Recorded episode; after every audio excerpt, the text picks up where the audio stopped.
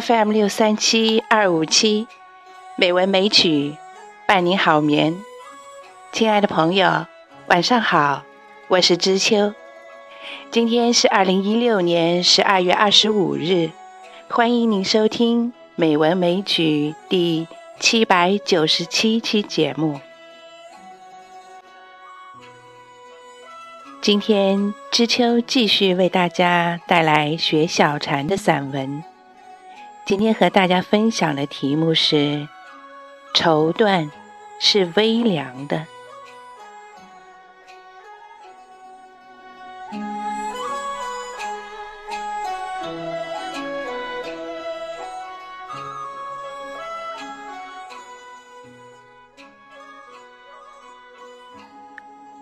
绸缎两个字是带着凉意的，也只适合在苏杭这样的地方穿，或者说江南的女子适合。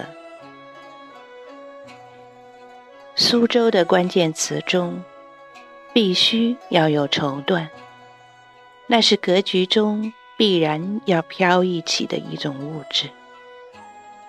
甚至它的产生，也必须和园林、昆曲、平坦、小巷、阴雨绵绵有着密不可分的关系。我说不清，那是什么样的流转暗河。当我在暗夜里摸的一块绸缎时，我的心掠过一只金鸟。手上的感觉是光滑而细腻的，但分明又是动荡的。温柔是枪，被枪击中的何止是时间，还有这绸缎。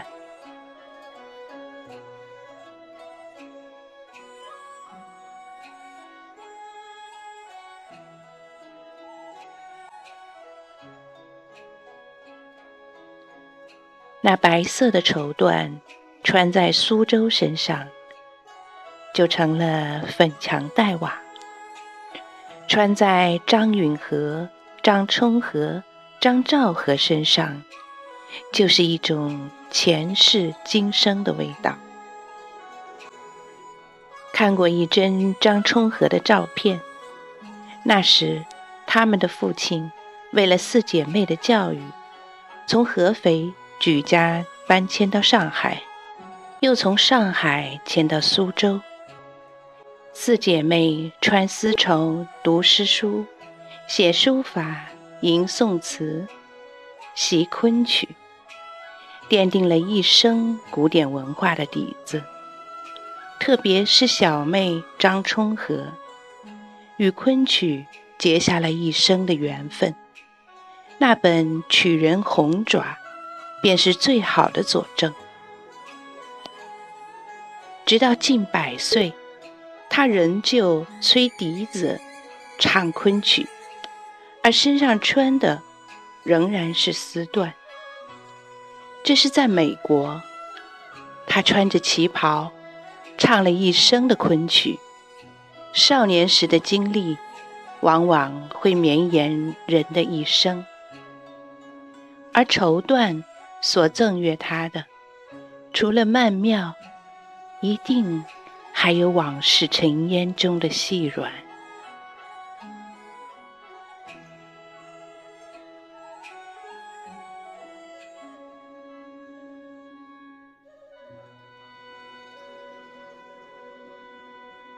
陆小曼或者颜慧珠这样的女子，也是绸缎的。很艳，带着清凉的妖气。他们几乎穿了一身绸缎，那旗袍可真婀娜，绸缎又重生了一回。当他们是丝时，还拘泥着小家子气；当他们是一块布时，已经露出妖娆的端倪。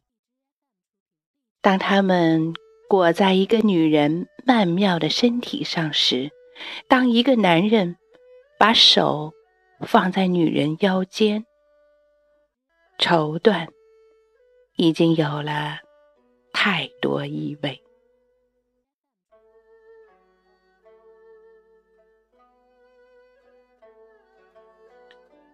徐志摩在家信中曾经说：“小龙买了一块绸缎给你，看看做什么合适。”这样的男人真适合当情种。绸缎还有一种自怜、自哀、自珍惜的荒意。当人老了、珠黄了，把自己当年的绸缎翻出来晾晒，那是什么心情呢？电影《义》中，陈冲扮演的女子，用一个大箱子带着一箱绸缎旗袍，后来晾晒在澳洲的天空下，如此格格不入。她老了，装饰她的这些绸缎，也显得那样苍老。樟脑的味道在电影中散发出来，我哭了。我喜欢看这些有些淡淡惆怅的电影，看得心里绸缎微凉。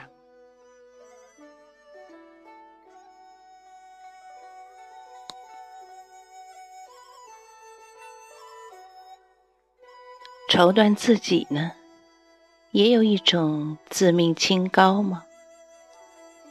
就应该穿在惊梦里的杜丽娘身上，在春风习习的迷离之黄昏，起了艳艳的情绪，忽然就百无聊赖了，忽然就独自思春了。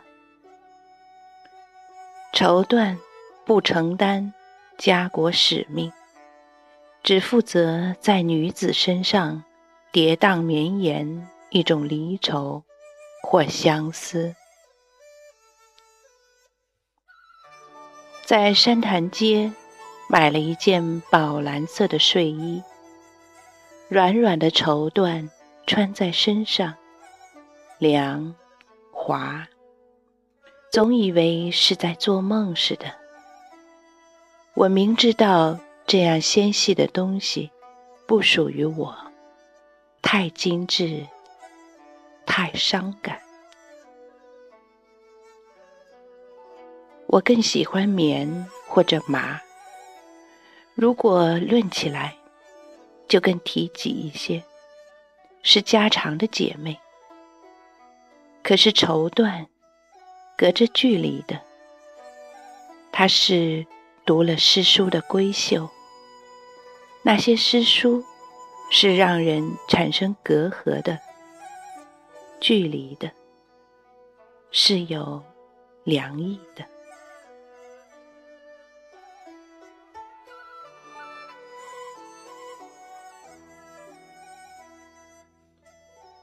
我不愿意和绸缎。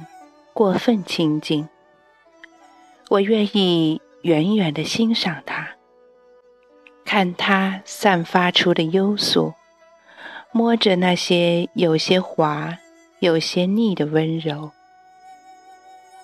它显然不是我的，它是画的，是室外的，与烟火隔着距离的嫣然。是哪里曾相见？相看俨然。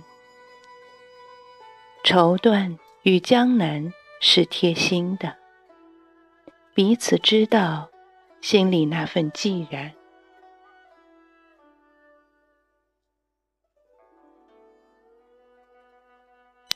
后花园中的女子，在春日池池里穿了绸缎。他看金鱼池，看假山后面的太湖石和日影，青春好像永远也过不完。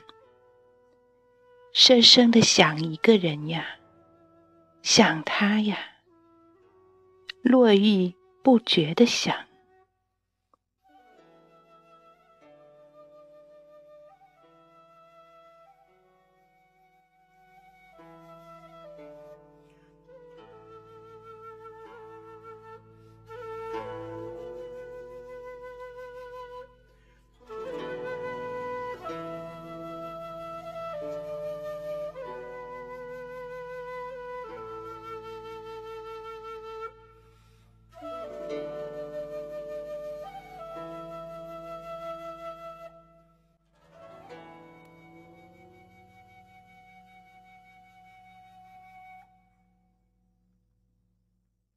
绝色的绸缎，倾城的绸缎，一直找那个合适的女子来穿。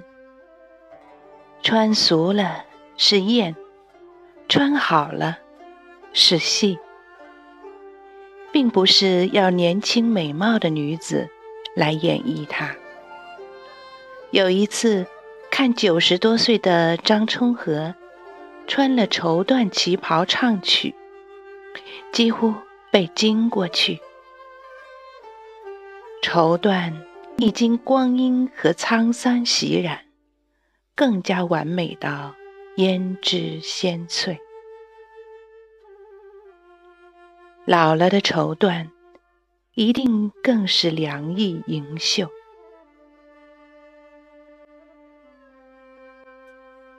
祖母有块绿丝绸。是嫁妆吧，一直舍不得做衣服。等老了时，绿丝绸已经凝固了一般，上面的缠枝莲开败了，凤凰也死了似的。樟脑位下有几个小洞，祖母叹息一声。扔了吧，到底扔了。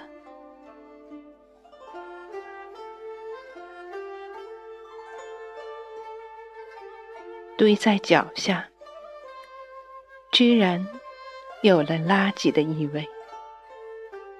我看了他一眼，走掉了。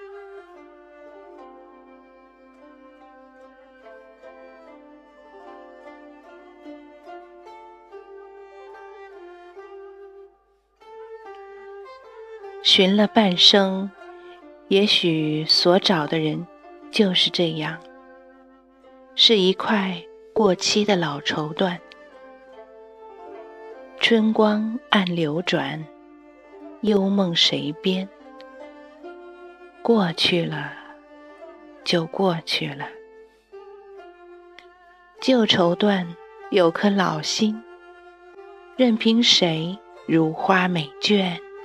逝水流年，老了呀。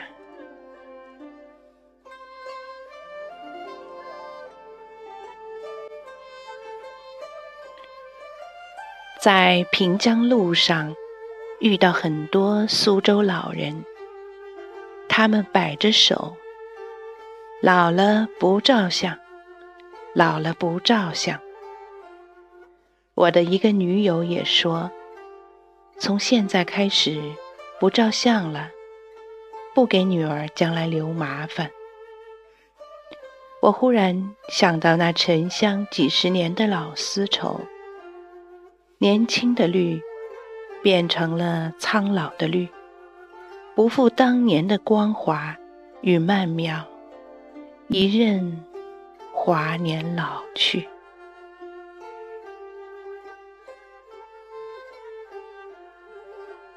绸缎是微凉的，恰若那光阴，一把把摸上去是凉的，是凉的呀。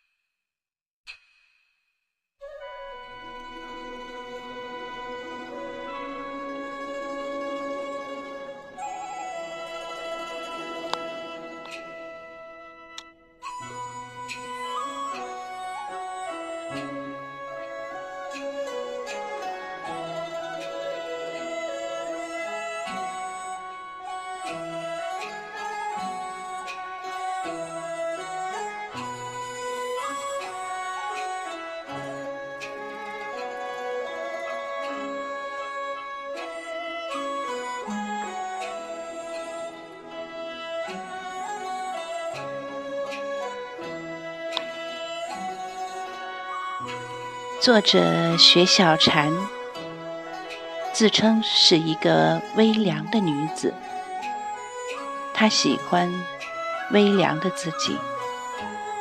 雪小禅这个名字本身也有微凉的感觉。她喜欢昆曲。今天我们所选的配乐是三首昆曲。游园惊梦、雁过声和懒画眉，这种昆曲悠悠的意味，可能最适合作为学小禅散文的配乐了吧？他的散文的意境，总有那么一点点戏曲的那种。悲凉和华丽之感，是不是呢？好啦，今天的节目就是这样啦。今天还是圣诞节，知秋在北京，祝你圣诞快乐！下一次节目再见啦。